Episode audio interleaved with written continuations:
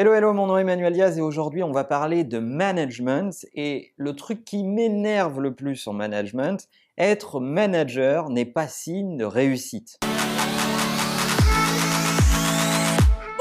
Alors s'il est vrai qu'on démarre rarement sa carrière en étant directement manager, peut-être dans certaines startups qui prennent des gens qui sortent de l'école et qui les mettent tout de suite à des positions de management et perso j'ai un doute sur ces techniques-là, en général, on gravit les échelons petit à petit, on est un bon expert, on est un bon praticien de son métier, on se fait remarquer et on grimpe dans les responsabilités. Le problème dans le management classique des boîtes assez traditionnelles, c'est que on prend des bons experts et on les transforme en mauvais managers. Et ça, c'est un problème grave. Les boîtes ne permettent pas assez de faire une carrière sur l'expertise.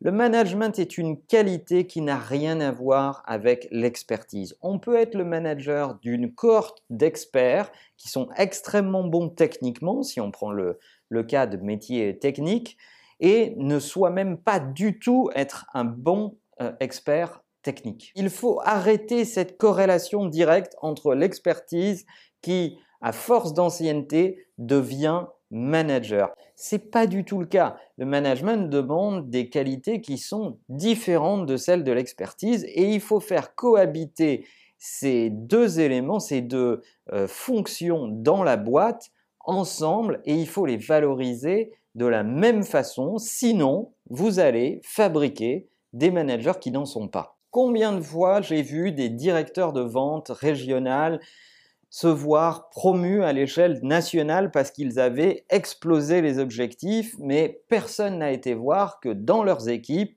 ils n'ont absolument pas contribué à la vente eux-mêmes, ils n'ont pas aidé les vendeurs régionaux à atteindre ces objectifs-là, et en réalité, ils reçoivent la promotion qui reviendrait naturellement à leurs équipes en dessous. Malheureusement, dans notre tradition presque culturelle, autour de vous, vous êtes environné de gens qui vous disent ah ça fait 5 6 ans que tu fais ce job, tu n'es toujours pas manager, tu n'as toujours pas atteint le job title qui claque sur la carte de visite.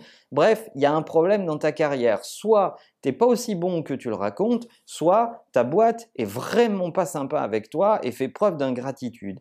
Et en fait, il faut se battre contre ça parce qu'on peut être vraiment très bon et vraiment un élément clé sans forcément vouloir épouser des fonctions de management. Maintenant, si vous voulez véritablement devenir un bon manager, vous avez différentes solutions qui se présentent à vous.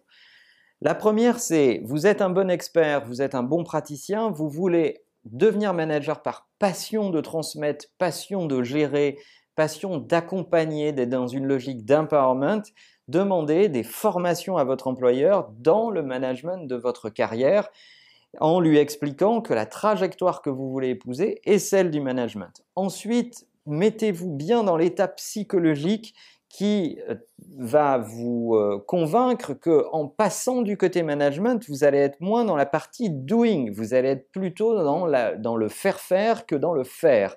Donc il va falloir accepter de refuser les réflexes d'experts qui disent en gros si tu n'y arrives pas, pousse-toi, je vais le faire à ta place.